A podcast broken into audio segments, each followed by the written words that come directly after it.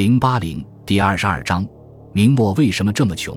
今天说起，从万历元年（公元一五七三年）至万历十年（公元一五八二年）的张居正改革，总把其中的一条鞭法作为张居正的独创成就。其实早在此之前，一条鞭法就已经产生，最早出现在宣德年间的江南，只是当时较真一法。明朝经济的重新整合。开始于张居正之前的隆庆皇帝朱载垕在位时期，当时主政的大学士高拱已经开始在全国进行一条鞭法的试点。河南、江苏、安徽实行一条鞭法，几年之后，张居正推广全国，已经是水到渠成。一条鞭法的着眼点是明朝此时可以用来缴纳田赋的土地减少，且税收的名目多，给了地方官员贪污截流的机会。一条鞭法把所有的农业税都统一成一样，化繁为简，折合成白银一次性征收。这样既能使小民百姓少受盘剥，也能将国家的税收效率发挥到最大。在一条鞭法之前，中国老百姓缴纳的主要是实物税；一条鞭法实行后，就变成了货币税。从经济方面来说，这不仅发展了国家的商品经济，也提高了货币流通效率。在一条鞭法实行的同时，张居正大刀阔斧开始了全国的清账土地，主要是清查那些用各种名义寄存、偷税漏税的土地。清账的结果，就是明王朝可用来征收赋税的土地，由过去的四百多万顷，变成了此时的七百多万顷。虽然不及朱元璋时期，但是税收效率却远高于那时。因此，这也是明王朝税收效率和税收总数最高的一段时期。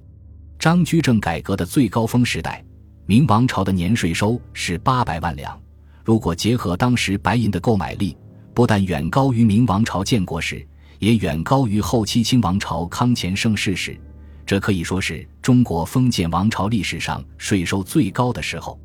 明朝末年的崇祯通过各种方式增加田赋，但最后的结果。每年的赋税也不过四百万两，而军费开支却增加到了六百万两，年年财政赤字，以至于最后破产。农业税的整顿并不是张居正改革的全部，张居正改革的另一个着眼点是商税改革。张居正主张农商并举，他的方式是减少税收环节，减免商税，增加税收的效率。一方面，他将海外贸易机构施伯斯的权力下放。将贸易的权利完全下放给沿海商人，并且根据每次贸易的数额和利润征税，而不是像过去根据出海时间的长短来征税，这样就保证了大部分商人的利益。